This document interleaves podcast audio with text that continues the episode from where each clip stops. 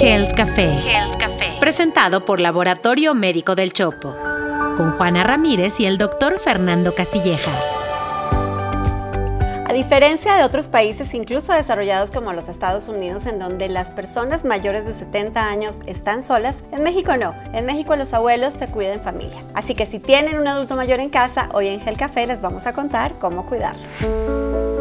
Pero creo que el ser humano siempre ha tratado de vivir más años y prueba de esto es el incremento en la expectativa de vida de la población. Para darles solo un datito, la esperanza de vida en México en 1930 rondaba los 34 años. Eso era lo que se vivía en promedio. Hoy tenemos 82 años en el, en el caso de los hombres y 87 en el caso de las mujeres. Vivimos más. Y justo para hablar del tema de los adultos mayores, hoy hemos invitado al doctor Alejandro Él es médico de la UNAM y desde hace 20 años trabaja en el Laboratorio Médico del Chopo y hoy eres jefe del departamento de chequeos, así que tienes mucho trabajo. Así es, tenemos mucho trabajo. Muy bien, pues decía que tenemos una expectativa de vida más amplia y entre otras cosas esto se debe a los avances en la ciencia, en la tecnología, pero también creo a un cambio en el estilo de vida. ¿Ustedes qué opinan? Vamos a partir de cuántos adultos por arriba de los 60 años, es decir, en México, adulto mayor, existen en México. Son 18 millones. Es el 14% de la, de la población mexicana, según la última encuesta de nacional de ocupación y empleo. Y esto, y esto es algo tremendo. Pues prácticamente uno de cada cinco es un adulto mayor. Pues recordemos que, por ejemplo, eh, en los años 80, cuando estábamos en la escuela, nos recalcaban mucho nuestra clase de de preventiva. preventiva, que la base de la pirámide poblacional, que es lo que mide cuánta gente de mayor existe, era muy ancha de la base y los iba siendo, sí, sí, sí. Entonces los programas de planificación familiar atendías un paciente y a los 20 años le decían, hay que ponerse su dispositivo o vamos a firmar para que ya no pueda tener más hijos. Entonces ese era un verdadero problema. El adulto mayor en aquel tiempo era alrededor del 5%. Y hoy estamos hablando ya del 14% de la población, lo que quiere decir que ha crecido tres veces esa población. Pero a ver, Fer, hablar del adulto mayor es una complicación incluso semántica. Yo me acuerdo, ah, y, ustedes también recordarán cuando empezó el proceso de vacunación en la pandemia, que de pronto dicen vamos a vacunar a los adultos mayores y a las personas mayores de 65 años. Entonces aparecieron algunas imágenes promocionales eh, que ilustraban a un par de abuelitos con el pelo blanco, con bastón y tal. Y mucha gente en las redes empezó a decir, yo no me veo así y tengo 60, tengo 65 años no me identifico con esa imagen. Entonces, ¿cómo definimos a los adultos mayores? Mira, como lo mencioné hace ratito, en México se considera el adulto mayor por arriba de los 60 años. Pero esa definición varía de contexto a contexto y de país a país. Lo que sí es cierto es que es un consenso general que la gente que ha pasado la media de la vida, entiendes, en México 82, 87 años, pues los 40, 45, ya empieza a tener condiciones de adulto mayor, pero varía mucho de persona a persona. Hay gente que tiene 60 o 70 años y que está espectacular. Y hay gente que a los 45, Dios mío, ¿qué te pasó? Y hay deterioro franco de, condiciones, de la calidad de vida, de la fuerza, de la visión, de la audición. Sí tiene que ver también la edad, pero con un deterioro ya orgánico gradual. Bueno, antes de seguir, por favor, en la plataforma que sea que nos estén viendo o escuchando, suscríbanse para que no se pierdan un solo episodio de Gel Café. Y si ya están suscritos, pónganos cinco estrellas, ¿no? Doctor, a ver, Fer, Alejandro, no necesariamente hablar de adultos mayores es hablar de enfermedades, pero sí que es cierto que relacionamos ciertas enfermedades con los abuelos, ¿no? Que si la pérdida de memoria, que si la pérdida de movilidad, etcétera. Pero, ¿cuáles son esos grupos de enfermedades que debemos tener presentes para vigilar? Sí, mira, eh, dentro del proceso de salud de enfermedad, eh, hay varios factores que intervienen para que se presente una enfermedad o no. Eh, dependen factores genéticos, también factores eh, ambientales del, medio psicosocial que nos pueden determinar la forma de enfermar de la gente, ¿verdad? Entonces son muchos, muchos, muchos los factores. Y más en los pacientes de la tercera edad o pacientes geriátricos. Entonces podríamos clasificarlos dependiendo el la prevalencia de las enfermedades en problemas cardiovasculares, por ejemplo, que es la primer causa de mortalidad de, este grupo de edad. Dentro de estas enfermedades cardiovasculares, podríamos subdividir esas enfermedades en problemas de cardiopatía isquémica, por ejemplo, de hipertensión arterial, que son complicaciones que se van arrastrando con el tiempo, con el tiempo, con el tiempo. No tenemos que perder de vista también algunos problemas propios del envejecimiento, del sistema conductivo del corazón, por ejemplo, que es un problema que a veces se presenta y nosotros nosotros ni por aquí nos pasa, ni es más, ni al médico por aquí le pasa. Entonces, también es, es un dato importante, ¿no? Y otro grupo de enfermedades muy importantes que son las enfermedades metabólicas. La principal que tenemos es el problema de diabetes mellitus y sus complicaciones que a fin de cuentas producen un alto índice de, incapacidad en la población, ¿no? Por las complicaciones, ¿no? Complicaciones a partir de los nervios, de, los, de las fibras nerviosas, de los, de los vasos sanguíneos, que nos pueden traer como consecuencia ceguera, eh, pie diabético con amputación, problemas de insuficiencia renal, eh, que en el, en el, cual el tratamiento pues es la diálisis. Por cierto, hablando de diabetes, recuerden que tenemos un episodio dedicado específicamente a esta enfermedad y dado que se calcula que son casi 14 millones de mexicanos con esta enfermedad, les recomiendo que lo busquen y lo revisen. Fer, estamos hablando de grupos de enfermedades. Sí, voy a, voy a, voy a usar tu frase. Lo que el doctor quiso decir con trastornos conductivos son arritmias cardíacas que son frecuentes en los viejitos y que pueden dar desmayos. Cinco veces, ¡pum! El viejito se cae. Entonces hay que, hay que revisar esto. Y no podemos dejar pasar, Juana y doctor Alejandro, el cáncer. Ajá. O sea, e, el envejecimiento poblacional se asocia a un incremento en el riesgo de cáncer, particularmente cáncer de mama, cáncer de colon, cáncer de pulmón y claramente el cáncer de próstata. Pero también hay una parte bien importante y que es una de las causas más importantes de consulta, que es el, trastorno cognitivo, particularmente la pérdida de la memoria. En México hay mucho temor de tener esta famosa enfermedad de Alzheimer y que es una condición donde la, la pérdida de la memoria es gradual, progresiva, pero no solamente de la memoria de corto plazo, sino también ciertas capacidades de reconocimiento y de lenguaje. Y asociado a esto está la demencia vascular, que tiene que ver mucho con los factores de riesgo del corazón, que es el colesterol y la hipertensión y la diabetes, y otras causas como la enfermedad de Parkinson. Adicionalmente también a esto, pues hay algunos otros trastornos como urinarios, este, trastornos del vaciamiento de la vejiga, pérdida de fuerza, trastornos ginecológicos con infecciones urinarias frecuentes en las mujeres. Entonces sí hay una serie de condiciones que ameritan mucha atención en la gente arriba de los 60 A ver, pero los de 30, los de 40, los de 50 que nos están viendo, ahí vamos a llegar. Así que importantísimo hacer ejercicio, cuidarnos, prevenir. Pero bueno, hablando justamente de prevenir, doctor, ¿cuáles son los estudios preventivos que en los adultos mayores tendríamos que repetir, ¿no? Y con qué frecuencia para poder detectar a tiempo y atender este tipo de padecimientos. Vamos a clasificar los estudios que le vamos a realizar a nuestros pacientes. Recordamos que un paciente de la tercera edad, aparte de ser multifarmacia, pues puede tener todo. Entonces no podemos llegar al... A ver, bueno, lo que el doctor quiso decir con multifarmacia o polifarmacia es que en el adulto mayor es muy frecuente que esté tomando varias medicinas de manera simultánea. exactamente. Y no podemos llegar al laboratorio y decir, quiero hacerme unos estudios estudios preventivos porque... Pues, Depende de lo que te estés tomando también. Pero básicamente, conociendo nosotros la prevalencia de las enfermedades que son problemas cardiovasculares, problemas metabólicos y problemas de cáncer, pues podemos llegar al laboratorio y pedir algunos estudios de escrutinio. Escrutinio quiere decir que yo quiero ver cómo me encuentro mi, metabolismo. En este caso, pues una biometría hemática que me va a indicar cómo se encuentran los glóbulos blancos y los glóbulos rojos, si hay anemia o hay algún proceso infeccioso. O sea, esto es un estudio de sangre. De sangre, sí, sangre. Vámonos a la sangre. El otro, una química sanguínea. La química sanguínea me va a decir, un perfil bioquímico me va a decir cómo está mi azúcar para ver diabetes mellitus, cómo están mis lípidos para ver cómo está este colesterol, triglicéridos, cómo está la función renal, cómo está la función hepática, ajá, entre otras causas. Entonces es de los más completos. Y el examen general de orina, pues para ver cómo está funcionando a fin de cuentas ese riñón. Ok.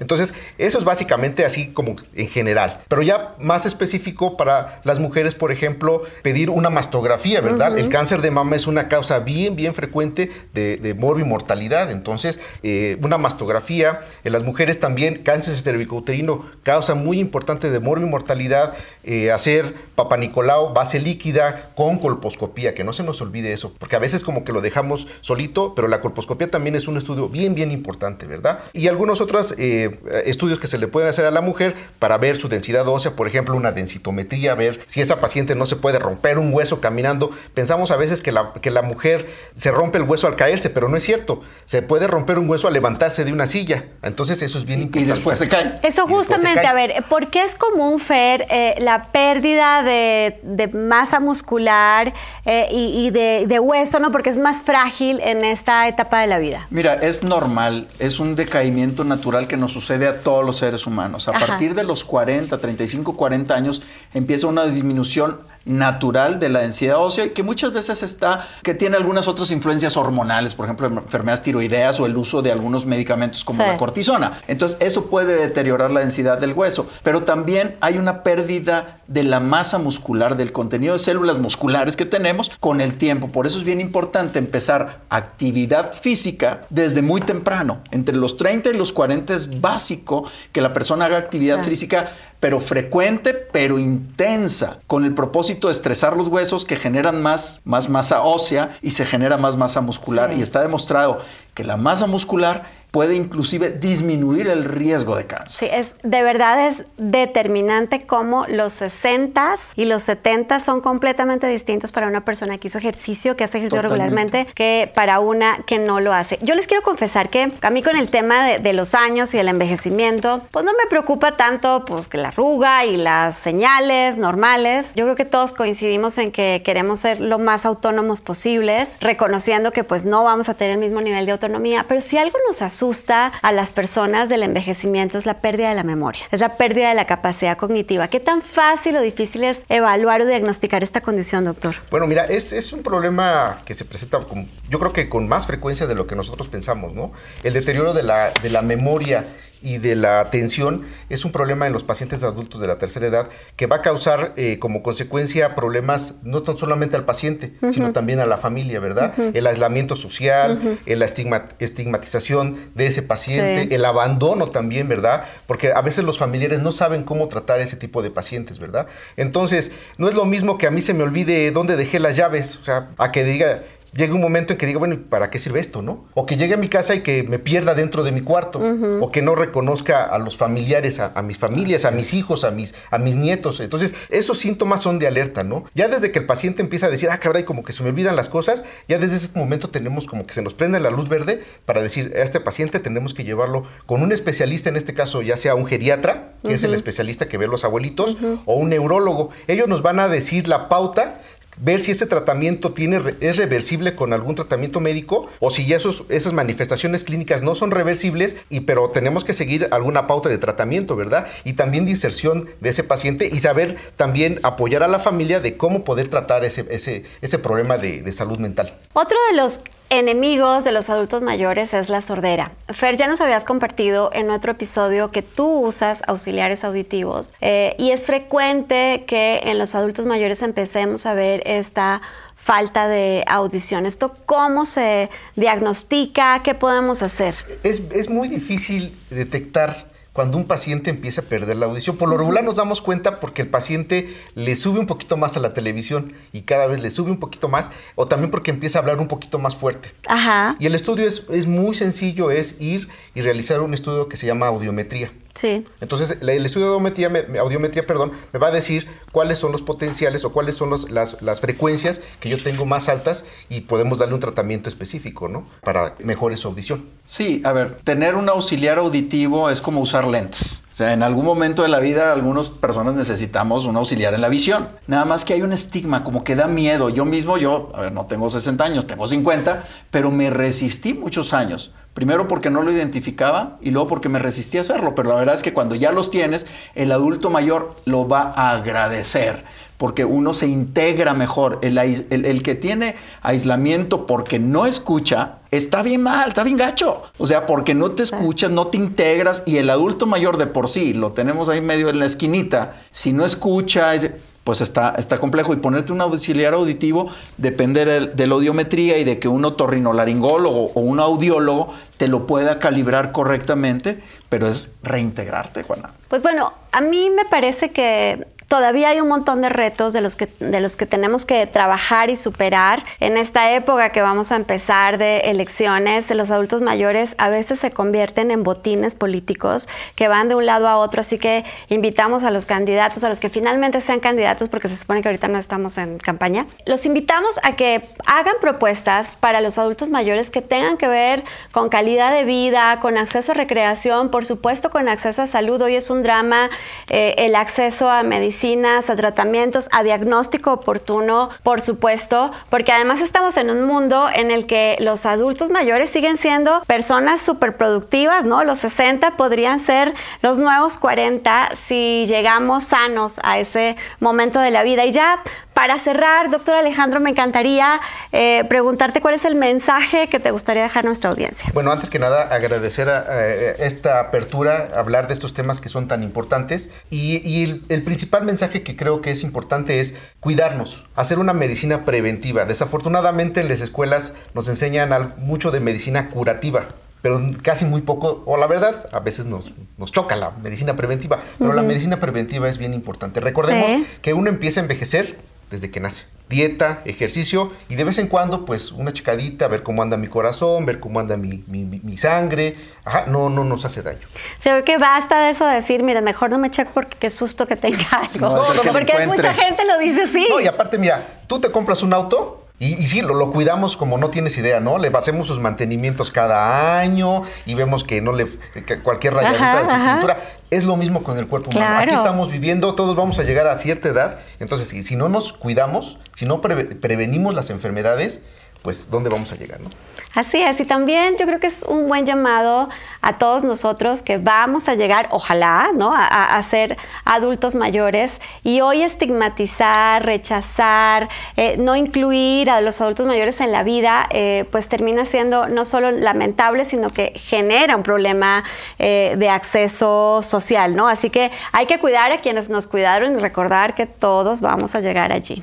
Yo quisiera dejar un mensaje final, Juana, y que tiene que ver con que el adulto mayor, uno, debe tener actividad diaria, por lo menos 30 minutos, todos los días, actividad física. Física. Dos, debe tener una alimentación balanceada con contenido correcto de proteínas y carbohidratos y grasas sanas. Tres, debe tener acompañamiento cognitivo, introducirlo, tenerlo en actividades sociales que le promuevan su mentalidad y su, y su integración es bien importante. Cuarto, el sueño. El adulto mayor duerme más. He tenido muchos pacientes que, las familias, no, no, es que se está durmiendo en la tarde. El adulto mayor, déjenlo dormir. Pero cuando esté despierto, intégrenlo. Y cinco, si tienen un adulto mayor que quiere trabajar, intégrenlo en una vía de trabajo. El aislamiento laboral es una de las causas más importantes de envejecimiento emocional. Así es. Entonces, esos cinco puntos son bien importantes. Así es. Pues bueno, a mí me pone optimista que cada vez como que estos grupos generacionales se acercan más y tenemos en los diferentes equipos, por ejemplo, en el trabajo gente de todas las edades y esto por supuesto que enriquece mucho más el trabajo y la construcción de una sociedad más equitativa. Muchas gracias, doctor Alejandro, por acompañarnos en Gel Café. A todos ustedes, muchísimas gracias por acompañarnos cada miércoles para tomarnos un café y hablar de los temas de salud en Gel Café. Y si tienen en su familia adultos, adultos mayores, por favor, déjenos un mensajito, cuéntenos cuáles son sus preocupaciones y que seguro los vamos a leer y les vamos a responder. Esto fue Health Café, presentado por Laboratorio Médico del Chopo. Análisis clínicos y estudios especializados. Un podcast de Grupo Expansión.